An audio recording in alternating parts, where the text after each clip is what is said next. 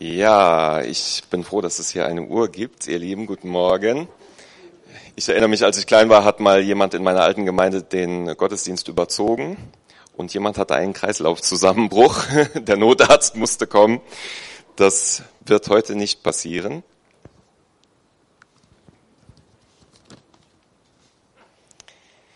Ja, ihr Lieben, es gibt so Begriffe in der Bibel, die spielen dort eine sehr zentrale Rolle zum Beispiel die Liebe oder die Vergebung. Und wir benutzen diese Begriffe aber auch im Alltag relativ oft. Jeder, egal ob er zur Gemeinde geht, ob er Bibel liest, hat eine ungefähre Vorstellung, was er sich unter Vergebung vorstellt, was er sich unter Liebe vorstellt. Und heute soll es aber um einen Begriff gehen, den benutzen wir eigentlich nie. Den liest man eigentlich nie in den Medien und selbst wir hier in der Gemeinde oder in den Gemeinden ähm, benutzen ihn eigentlich nur, wenn wir in der Bibel lesen. Und das ist der Begriff Gottesfurcht. Als ich diesen Begriff so im Gebet empfangen habe, vor dieser Predigt, da dachte ich, ah ja, die gute alte Gottesfurcht. Und mir war so, als läge es mir auf der Zunge zu sagen, was das bedeutet. Aber je länger ich drüber nachgedacht habe, desto mehr ist mir aufgefallen, dass ich gar nicht weiß, was das heißen soll. Irgendwie witzig, oder? Man liest schon sein Leben lang in der Bibel und diesen Begriff habe ich doch schon oft gelesen, Gottesfürchtig oder Gottesfurcht. Ehrlich gesagt habe ich keine Ahnung, was das heißen soll. Man überliest es immer so und geht weiter. Die erste Sache, die mir so in den Sinn kam, wenn man dieses Wort liest, ist Gottesfurcht, die Angst vor Gott oder vielleicht die Angst von Gott, eine Angst, die er uns eingibt, um uns in die richtige Richtung zu lenken, oder eine Angst, die er uns einflößt, damit wir in einem guten Verhältnis zu ihm leben. Und ich würde mir gerne zu dieser Frage, die Angst vor Gott, einen Text mit euch angucken, der sehr viel mit Angst zu tun hat. Und zwar steht er in Matthäus 14, 22 bis 27. Ich lese vor. Nun drängte Jesus die Jünger, unverzüglich ins Boot zu steigen und ihm ans andere Ufer vorauszufahren. Er wollte inzwischen die Leute entlassen, damit sie nach Hause gehen konnten. Als das geschehen war, stieg er auf einen Berg, um ungestört beten zu können. Spät am Abend war er immer noch dort, ganz allein. Das Boot befand sich schon weit draußen auf dem See und hatte schwer mit den Wellen zu kämpfen, weil ein starker Gegenwind aufgekommen war. Gegen Ende der Nacht kam Jesus zu den Jüngern. Er ging auf dem See. Als sie ihn auf dem Wasser gehen sahen, wurden sie von Furcht gepackt. Es ist ein Gespenst, riefen sie und schrien vor Angst. Aber Jesus sprach sie sofort an. Erschreckt nicht, rief er ich bin's, ihr braucht euch nicht zu fürchten. Wisst ihr, in, ähm, in der heidnischen Götterwelt gab es in jedem System, ob es jetzt das römische oder das germanische oder griechische war, gab es einen Gott des Sturmes. Hier äh, bei uns in Germanien war das Thor, ein sehr hoher Gott. In äh, Rom war das Zeus, sogar der höchste der Götter, der zuständig war seinen Zorn auszudrücken in Sturm, Blitz, Donner, Unwetter, Wellen, wie auch immer. Und in dieser heidnischen Götterwelt diente ein Sturm dazu, die Menschen das Fürchten zu lehren. Praktisch, du hast äh, diesen jeweiligen Gott nicht genug besänftigt, du bist nicht genug in den Tempel gerannt, du, dein Opfer war zu mickrig, dann rechne damit, dass er dir einen Sturm schickt. Und so ist es eigentlich auch in, äh, ich sage mal, menschlichen Systemen, die sich dem Bösen verschrieben haben. Zum Beispiel in einer Diktatur oder in einem Drogenkartell oder äh, in der Mafia. Es gibt einen großen Fisch an der Spitze, der sozusagen durch ähm, Drohgebärden die anderen in Furcht und Schrecken hält, um sie klein zu halten und gefügig zu machen.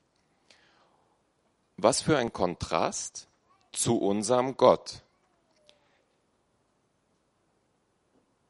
Jesus lehrt die Jünger in dieser Geschichte nicht das Fürchten. Interessant, oder? Er lehrt sie, sich nicht zu fürchten. Und ich glaube, wir erkennen ganz stark das Wesen Gottes hierin, in welcher Art und Weise er uns lenkt, er uns vorsteht. Er regiert uns nicht mit Angst, sondern er regiert uns, indem er uns lehrt, uns nicht zu fürchten. Und hier stecken so viele Ängste mit drin, die uns auch in unserem geistlichen Leben ähm, begegnen. Ich glaube, die wenigsten von uns waren mal in so einem Ruderboot äh, auf dem See draußen und hatten genau diese körperliche Situation äh, auf dem See Genezareth, hier im Hintergrund übrigens zu sehen. Ähm, aber im Geistlichen, glaube ich, sind uns allen viele Aspekte hier bekannt. Ein Schlamassel bricht über uns herein und wir fragen uns, Gott, hättest du mir das nicht vorher sagen können? Hättest du mich das nicht wissen lassen können, dann wäre ich zu Fuß außen rum gegangen und nicht hier drin gelandet. Er sagt es uns nicht immer. Jesus kommt gegen Ende der Nacht. Hätte er nicht früher kommen können? Manchmal stecken wir in Schwierigkeiten und das scheint kein Ende zu nehmen. Diese Situation, die wir aushalten müssen. Wir fragen uns, Gott, jetzt ist wirklich schon höchste Zeit, dass du eingreifst, nach unserem Gefühl. Und er kommt einfach nicht. Oder es kommt uns so vor, als würde er nicht eingreifen. Vielleicht ist auch die Angst da, weil die Jünger ohne ihn losgefahren sind, ob er überhaupt auf dem Schirm hat, dass sie noch gar nicht am anderen Ufer sind, sondern dass sie noch unterwegs sind. Weiß Gott, wo wir drinstecken? Und wenn er es weiß, hat er eine Möglichkeit, zu uns zu kommen, in unsere Situation hinein, um uns zu helfen? Manchmal fehlt uns da die Fantasie. Wie soll man dieses Schlamassel jetzt noch lösen? Und die Lösung hier, die ist dermaßen anders, als die Jünger erwartet haben. So geht es uns auch manchmal. Die Lösung hier sähe nach der Vorstellung der Jünger vielleicht so aus, dass sie neue Kraft bekommen oder dass der Wind nachlässt. Nee, aber Jesus kommt zu Fuß auf dem Wasser. Ich glaube nicht, dass irgendjemand von uns damit gerechnet hätte, dass Jesus zu Fuß auf dem Wasser in diese Situation hineinkommt. Und manchmal erschrecken wir uns, dass plötzlich Gottes Hilfe aus einer Richtung kommt, mit der wir gar nicht gerechnet haben. Ich glaube, das gibt es bei uns im Leben auch. Dass wir einerseits auf ihn gewartet haben, aber andererseits, wenn es dann kommt, sind wir doch überrascht. Und so sagt Jesus zu all diesen Dingen, Fürchtet euch nicht, wenn eure Kraft nicht mehr ausreicht, wenn ihr nicht vorwärts kommt mit dem Sturm. Fürchtet euch auch nicht vor der Finsternis. Ich meine, wenn wir uns das mal so ausmalen, damals waren die Städte nicht elektrisch beleuchtet, am Ufer gab es nicht eine beleuchtete Promenade, sondern die Stadt war dunkel in der zweiten Nachthälfte. Hohe Wellen, der Himmel schwarz, wenn es stürmisch war, gab es keinen Mond, keine Sterne keine Orientierung und das Wasser pechschwarz. Das heißt, es war oben schwarz, hinten schwarz, vorne schwarz, alles schwarz. Manchmal sind wir in so Situationen, wo wir ins Gebet gehen und ehrlich gesagt ist alles schwarz. Schwarz, schwarz, schwarz. Und es kommt uns vor, als würden wir überhaupt keine Richtung, gar keine Indiz haben, in welche Richtung es gehen soll. Aber wir brauchen uns nicht zu fürchten in dieser Finsternis. Gott hält das aus mit uns, dass wir nicht wissen, wo es hingehen soll. Und zu all diesen Dingen spricht Jesus, erschreckt nicht. Ich bin's, ihr braucht euch nicht zu fürchten. Jesus setzt sich nicht wie ein Zeus oder wie ein Tor vorne an den Sturm und sagt, lasst euch diesen Sturm eine Lehre sein, daran merkt ihr, wie mächtig ich bin. Nee, nee, genau anders, genau anders. Er setzt sich dem Sturm entgegen und sagt, lasst euch nicht beeindrucken von diesem Sturm. Das wird sehr gut zusammengefasst in einem weiteren Bibelvers aus 1. Johannes. Wo die Liebe regiert, hat Angst keinen Platz. Keinen Platz. Gottes vollkommene Liebe vertreibt jede Angst. Angst hat man nämlich dann, wenn man mit einer Strafe rechnen muss. Wer sich also noch vor dem Gericht fürchtet, bei dem ist die Liebe noch nicht zum vollen Durchbruch gekommen. Keine Angst. ich glaube, dass da im Christentum äh, im Laufe der Jahrhunderte und auch heute noch ein Stück weit was total durcheinander gekommen ist.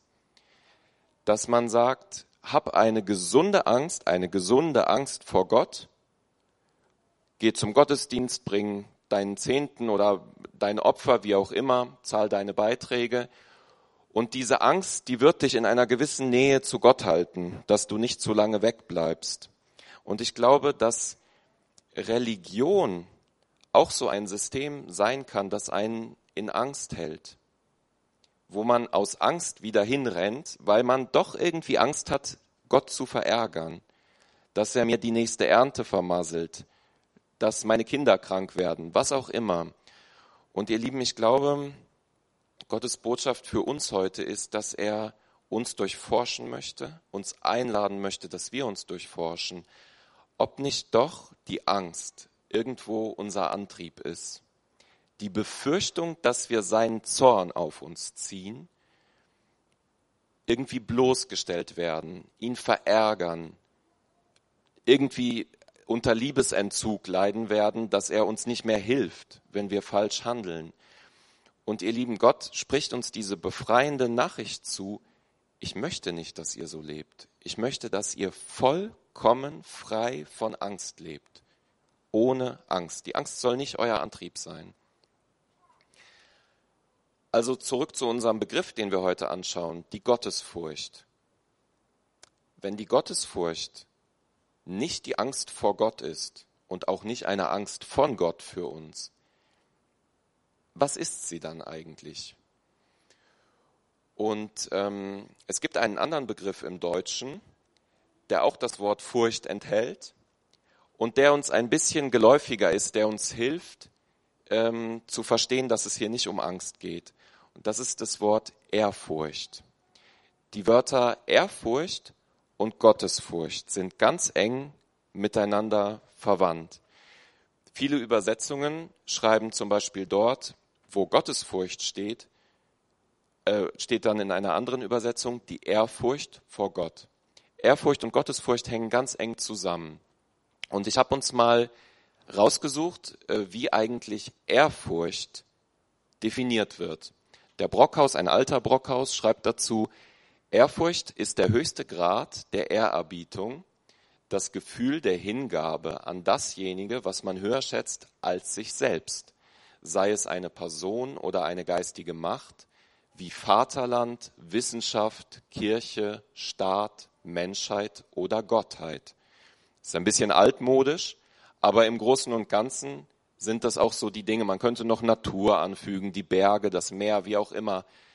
Dinge, die einem Menschen Ehrfurcht einflößen können. Wenn wir jetzt aber mal alles wegstreichen, was mit Gott nichts zu tun hat, dann stellen wir fest, Ehrfurcht, die auf Gott bezogen ist, das ist Gottesfurcht. Die Gottesfurcht ist eine ganz spezielle Sorte von Ehrfurcht. Ich habe jetzt mal alles weggestrichen. Gottesfurcht ist der höchste Grad der Ehrerbietung, die Hingabe an Gott, den man höher schätzt als sich selbst. Das ist was ganz anderes als Angst. Es hat was mit Wertschätzung, mit Verehrung zu tun. Hierzu sagt die Bibel was ganz Interessantes in Sprüche 9, Vers 10. Weisheit beginnt mit der Ehrfurcht vor dem Herrn. Andere Übersetzungen sagen hier Gottesfurcht, mit der Gottesfurcht. Den Heiligen zu erkennen ist wahre Einsicht. Wir merken also, die Gottesfurcht hat was mit Verstehen zu tun, mit Erkennen, mit Erkenntnis. Und das heißt alle Weisheit. Weisheit ganz grundsätzlich, nicht eine Sorte von Weisheit. Ich möchte noch einen anderen Text mit uns anschauen, der uns damit reinnimmt dass wir ähm, diesen Zusammenhang verstehen. Was hat es mit dieser Weisheit auf sich und mit dieser Ehrerbietung? Und zwar äh, eine Geschichte, die wir alle sehr gut kennen, aus Matthäus 2. Jesus wurde zur Zeit des Königs Herodes in Bethlehem, einer Stadt in Judäa, geboren. Bald darauf kamen Sterndeuter aus einem Land im Osten nach Jerusalem. Wir kennen diese Sterndeuter als die Weisen aus dem Morgenland. Es werden nicht so sehr viele Menschen in der Bibel als weise beschrieben. Aber wir wissen aus dem Vers eben, wenn sie weise waren, müssen sie auch gottesfürchtig gewesen sein. Lasst uns mal gucken, wie sich das bei ihnen äußert. Mit diesen Anweisungen des Königs, ich habe jetzt ein bisschen die Zwischengeschichte übersprungen, es geht weiter, mit den Anweisungen des Königs machten sie sich auf den Weg, und der Stern, den sie hatten aufgehen sehen, zog vor ihnen her, bis er schließlich über dem Ort stehen blieb, wo das Kind war. Als sie den Stern sahen, waren sie überglücklich. Sie gingen in das Haus und fanden dort das Kind und seine Mutter Maria. Da warfen sie sich vor ihm nieder und erwiesen ihm Ehre. Dann holten sie die Schätze hervor, die sie mitgebracht hatten, und gaben ihm Gold, Weihrauch und Myrrhe. Wisst ihr, ganz Israel hat angeblich auf den Messias gewartet. Das ganze Volk hat über nichts anderes geredet. Wer vielleicht schon mal Chosen geguckt hat, da ist das immer wieder Thema, dass angeblich alle warten, dass dieser Messias kommt.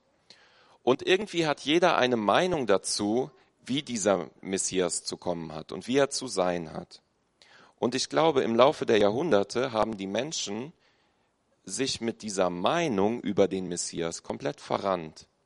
Die haben ein bisschen von ihren Eltern mitbekommen, ein bisschen in der Synagoge gehört, ein bisschen sich selbst zurechtgedacht, ein bisschen die Schriften interpretiert auf, nach ihrem Verständnis. Und am Ende war das Ergebnis, dass da ein Messias war, der der neue König David wird, der Krieg gegen die Römer führen wird und überhaupt in Jerusalem groß auftreten wird mit großem Krawall.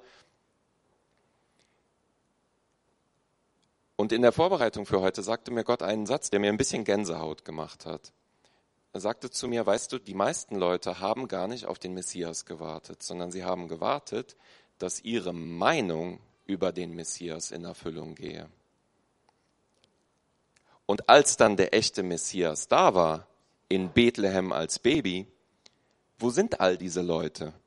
All diese Leute, die so viel Meinung darüber haben, wie der Messias kommen wird und wie er sein wird und angeblich auf ihn warten, die sind vielleicht ein Haus weiter vom Stall. Ganz Bethlehem ist voll. Die Stadt ist proppevoll, lesen wir. Überall sind Leute. Die schlafen. Die kriegen nichts mit. Der Messias ist ein Haus weiter. Aber diese Männer, die haben sich nicht Tag und Nacht beschäftigt mit ihrer Meinung. Was finde ich, was denke ich und äh, kommen wir diskutieren über die Schriften, sondern diese Männer haben ihre Lauscher geöffnet und waren empfänglich für die Führung Gottes. Dass das jetzt ein Stern war, ich glaube, das müssen wir gar nicht überbewerten. Das hätte auch ein Traum sein können, eine Stimme. Das hätte verschiedenes sein können. Entscheidend ist, sie waren empfänglich dafür, sich auf den Weg zu machen. Und weil sie empfänglich waren und sich haben leiten lassen, sind sie genau an den Ort gekommen, wo das Baby war. Das ist schon erstaunlich. Ich meine, diese Männer müssen reich gewesen sein. Das haben wir schon oft gehört. Gold, Weihrauch und Myrrhe haben sie mitgebracht. Ich bin sicher, das hat ihre Vorstellungen gesprengt. Das haben wir auch an Weihnachten schon oft gehört, dass dieser König, für den sie tausend Kilometer gereist sind, zwischen Ochse und Esel im Stroh liegt. Aber sie sind nicht umgekehrt und haben gesagt, nee, das, das läuft hier ganz anders, als wir uns das vorgestellt haben, wir gehen wieder nach Hause. Sondern sie waren bereit, ihre Vorstellung sprengen zu lassen. Sie haben Gottes Meinung über ihre Meinung gestellt. Und wisst ihr, ihr Lieben, ich glaube, da ist der springende Punkt für uns. Ich glaube, dass der Heilige Geist an uns vorüberzieht. Und in letzter Zeit hört man so viel von Erweckung und es wird sich was bewegen und viele werden zum Glauben kommen. Nur weil wir gläubig sind, heißt das nicht unbedingt, dass wir das miterleben werden, dass wir dabei sind. Ich glaube, um das mitzuerleben, müssen wir unsere Lauscher auf Gott gestellt haben. Wir, wir ähm, kommen so schnell dahin, dass wir uns Tag und Nacht beschäftigen mit unserer Meinung, mit unserer Vorstellung, wie Dinge zu sein haben. Wie stelle ich mir vor, dass der Heilige Geist das hier macht? Ah ja, ich nehme Leute hierher mit und dann kommt die Predigt und dann werden sie zuhören. Vielleicht hat Gott ganz andere Pläne. Vielleicht möchte Gott, dass du mit jemandem irgendwo ins Gespräch kommst. Keine Ahnung. Aber wenn wir nicht so flexibel sind und uns auf ihn einstellen, dann werden wir nicht zur richtigen Zeit am richtigen Stall sein. Ich sage euch nur so ein Beispiel. Äh, ich kann mich manchmal köstlich aufregen über Sachen. Andere ticken da vielleicht ein bisschen anders, aber manchmal kommt so ein bisschen so eine cholerische Strähne in mir raus und dann kann ich mich wie ein Rohrspatz aufregen. Da habe ich gelesen, äh, über dem Reichstag weht zum ersten Mal die Regenbogenflagge. Das hat mir gar nicht gepasst. Da habe ich mich total aufgeregt. Das hat mir nicht gefallen. Und ich kann das biblisch begründen, warum mir das nicht gefällt. Und ich glaube, Gott ist auch meiner Meinung, dass mir das nicht gefällt. Wisst ihr, und dann habe ich so mir eine ganze Argumentation zu, äh, zurechtgelegt, warum mir das nicht gefällt. Und manchmal kommt Gott und holt mich ab und sagt, hallo, hallo, das ist gerade gar nicht meine Agenda. Reg dich doch nicht so auf. Reg dich nicht auf. Lass die Flagge da sein, die bleibt noch eine Weile da. Ich habe gerade ein ganz anderes Thema. Ich möchte mit dir hier für die Person neben dir was Besonderes machen. Und ich bin voll Freude. Wisst ihr, wenn wir uns auf Gott einstellen, wir lesen das hier, sie waren voll Freude, hoch erfreut. Wenn wir mit Gott mitschwingen, mit seiner Emotion, dann sind wir ganz woanders, als wenn wir uns furchtbar aufregen. Es gibt so viele Themen, über die man sich aufregen kann. Zwischenmenschliche Themen, Finanzen, Politik, vielleicht Sport, je nachdem, wie wir ticken. Beim Sport sind wir vielleicht nicht in Versuchung, das für ein theologisch wichtiges Thema zu halten, aber bei Politik schon eher. Ich, nur ein paar Beispiele. Corona, Corona-Maßnahmen, Impfung. Was kann man sich verzoffen über diese Themen und sich aufregen? Und dann tritt Gott in unsere Meinung hinein und sagt, hallo, ich möchte was ganz anderes machen. Komm zum Stall hier passiert was. Komm zum Teich Bethesda, da will ich was Großartiges machen. Reg dich nicht über die Römer auf. Die Römer bleiben noch eine Weile. Ich bin auch gegen die Römer, aber reg dich nicht auf. Und ihr Lieben, ich glaube, das sind die zwei Punkte, die Gott uns heute, wo Gott uns heute mitnehmen möchte. Dass wir in unseren Herzen keine Angst tragen, dass wir nicht doch diese religiöse äh, Lüge glauben, dass ähm, die Gottesfurcht irgendwie doch eine Angst ist. Nee, in unseren Herzen hat Angst keine, keinen Platz. Und das Zweite ist, Gott möchte uns einladen, dass wir im Hier und Jetzt sind. Manchmal sieht das so fromm aus, wenn wir irgendwo abschweifen. Vor kurzem war diese Erweckung in Kentucky. Und das hat mich so interessiert, das zu gucken, ähm, bei YouTube gab es dann die, den Livestream und ich wollte wissen, was geht da ab. Und dann hat mich das so interessiert, was in Azusa passiert ist damals bei der Erweckung, bei der Gründung der Pfingstkirche. Und das fasziniert mich total. Ist auch interessant. Aber irgendwann kommt Gott und sagt, hallo, du bist nicht in Kentucky, du bist hier. Und ich möchte hier was total Spannendes machen. Und ähm, ich dazu möchte Gott uns heute einladen. Sei hier.